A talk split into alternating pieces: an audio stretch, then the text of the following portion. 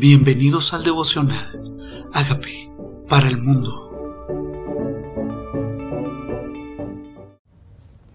Primera de Samuel 20. Amistad de David y Jonatán. Después David huyó de Nayayot en Ramá y vino delante de Jonatán y dijo, ¿Qué he hecho yo?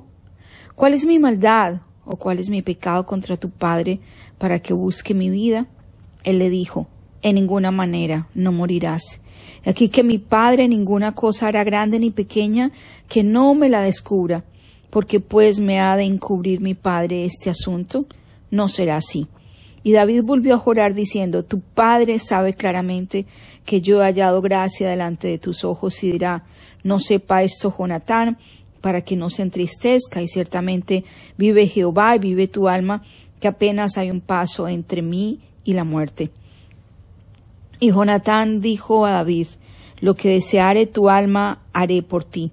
Y David respondió a Jonatán, He aquí que mañana será luna nueva, y yo acostumbro sentarme con el rey a comer, mas tú dejarás que me esconda en el campo hasta la tarde del tercer día.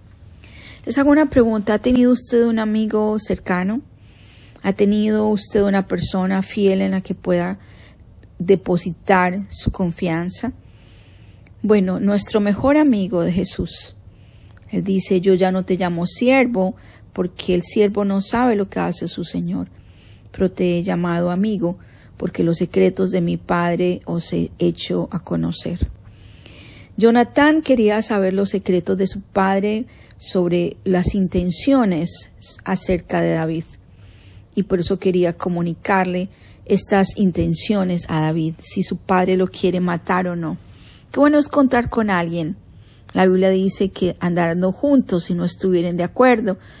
Dios nos invita a no andar solos. La misma Biblia dice mejores son dos que uno, porque tiene mejor paga de su trabajo. Y cuando mandó los misioneros, los mandó de dos en dos a las ciudades que él los envió. ¿Estás solo? ¿No necesitas un compañero de oración? Es tiempo de que pienses que Dios no estableció que las personas estuvieran solas. Nos mandó a estar en conjunto, en equipo, asociados con personas que persigan el mismo propósito. Dios le manda un coequipero a David, un amigo, un hermano. Entonces, enviado por Dios, él halló gracia delante de él. Y dice entonces, David respondió a Jonatán, mañana o sea, es normal que yo me siente, se acostumbra que me siente a comer con tu padre. Entonces, ¿qué haremos?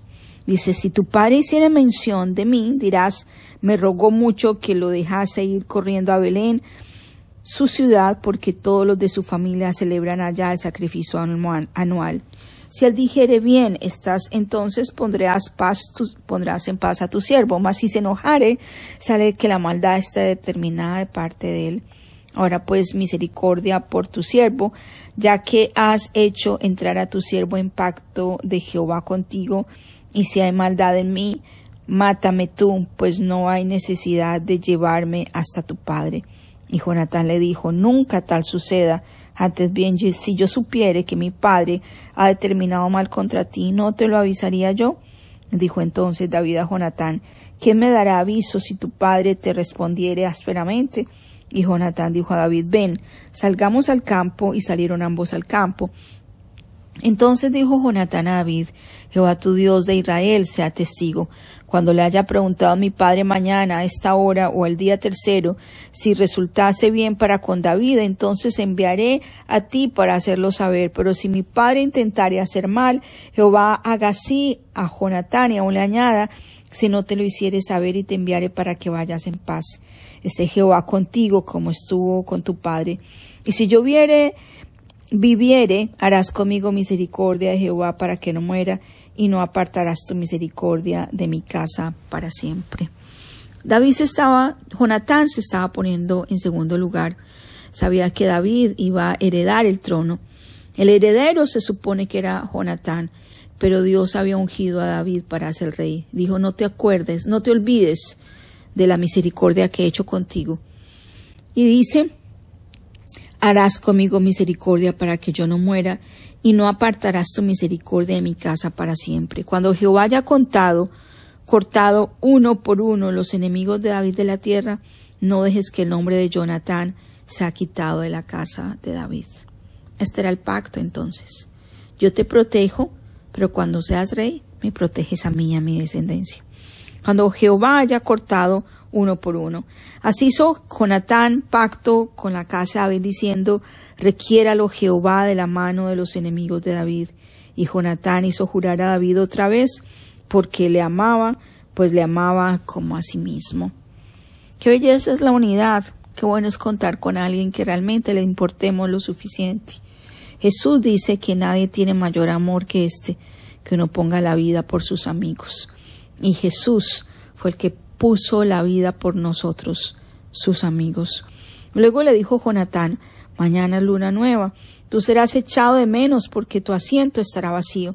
Estarás pues tres días y luego descenderás y vendrás al lugar donde estabas escondido el día que ocurrió esto mismo y esperarás junto a la piedra de Esel y yo tiraré tres saetas hacia aquel lado como ejercitando el blanco. Luego enviaré al criado diciéndole ve busca las saetas y si dijere al criado allí las saetas más de, más de, de ti, tómalas, tú vendrás, porque paz tienes. Nada malo hay, vive Jehová. Mas si dijere al muchacho así, allí las saetas más allá, vete, porque Jehová te ha enviado.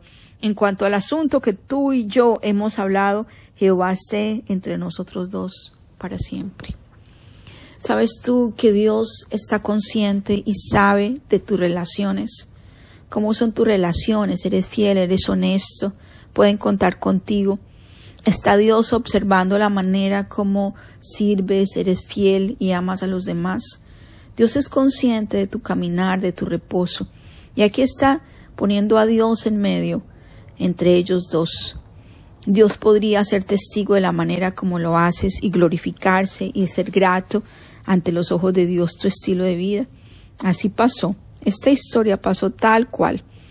Jonatán entró a comer, el rey lo extrañó, vio que no estaba David como solía, vio el asiento vacío. Y David dice, el asiento estaba vacío más aquel día. Saúl no dijo nada porque decía, le habrá acontecido algo. Y es y no está limpio de seguro, no está purificado. Al siguiente día, la luna nueva aconteció también que el asiento de David seguía vacío, y Saúl dijo a Jonatán, Saúl dijo a Jonatán, su hijo, ¿por qué no ha venido a comer el hijo de Isaí hoy ni ayer? Y Jonatán respondió a Saúl, David me pidió encarecidamente que le dejase ir a Belén diciendo, te ruego que me dejes ir porque nuestra familia celebra sacrificio en la ciudad y mi hermano me lo ha mandado, por lo tanto, se ha hallado gracia en tus ojos, permíteme ir ahora para visitar a mis hermanos. Por esto pues no ha venido a la mesa del rey. Entonces se encendió la ira de Saúl contra Jonatán y le dijo de la perversa y rebelde, dice, ¿acaso no sé yo que tú has elegido al hijo de Isaí para confusión tuya y para confusión de la vergüenza de tu madre? Porque todo el tiempo que el hijo de Isaí viviere sobre la tierra, ni tú estarás firme ni tu reino. Envía pues ahora y tráemelo, porque ha de morir. Y Jonatán respondió a, a su padre Saúl y le dijo, ¿por qué morirá? ¿Qué ha hecho?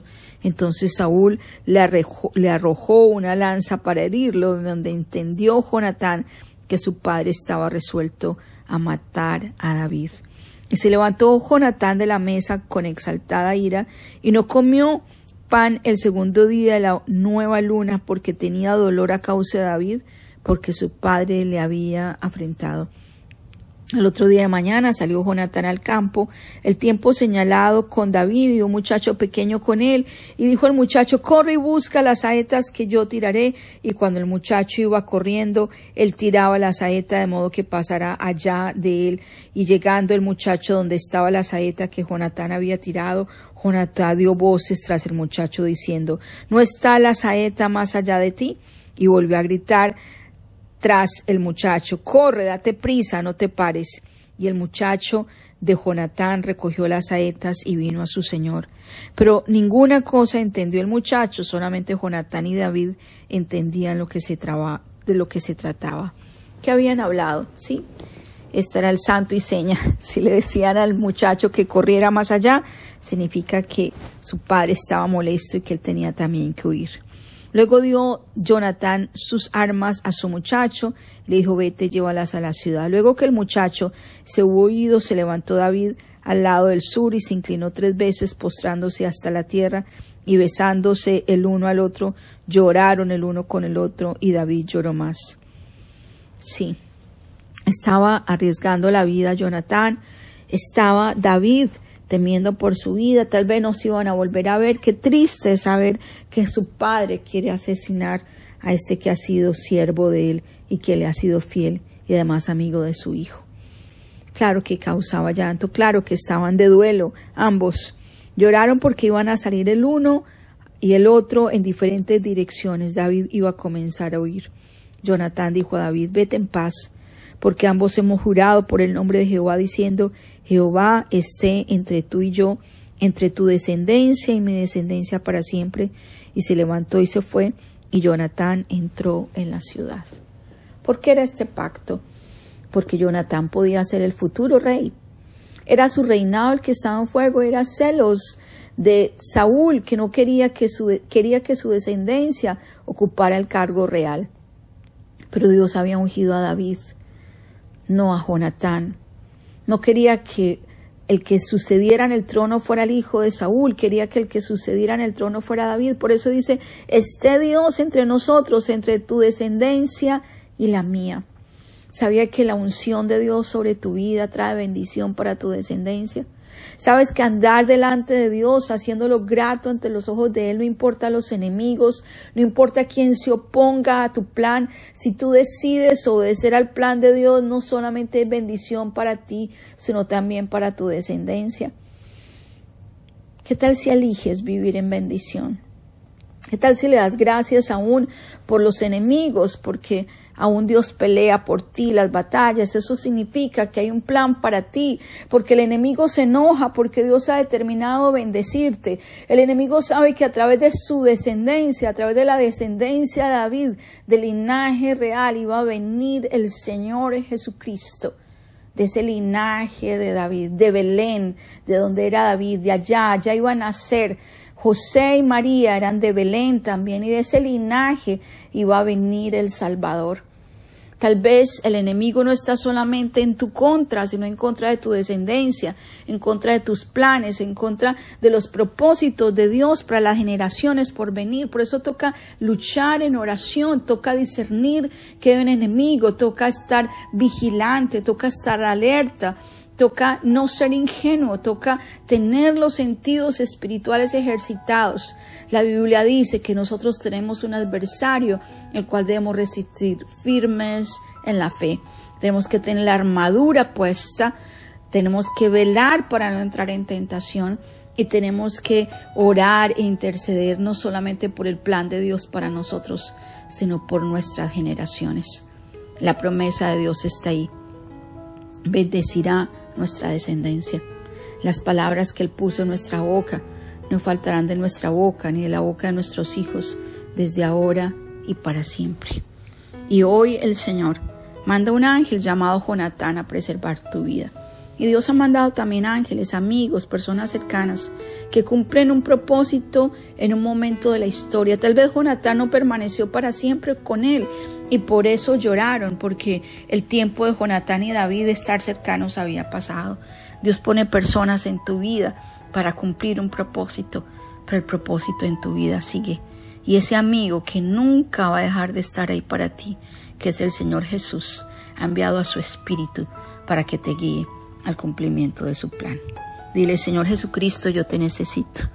Reconozco que tú moriste por mis pecados.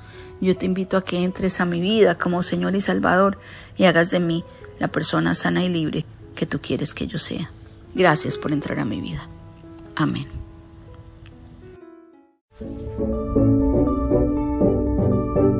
Hola amigos, queremos que usted sea parte de esta obra que estamos haciendo a través de Agape para el mundo y que este mensaje de Jesús llegue hasta la última de la tierra. Si quieres donar en nuestra página web puedes hacerlo en agapeparalmundo.org o también a través de Cele en agapeoficial.gmail.com. Dios bendiga tu generosidad.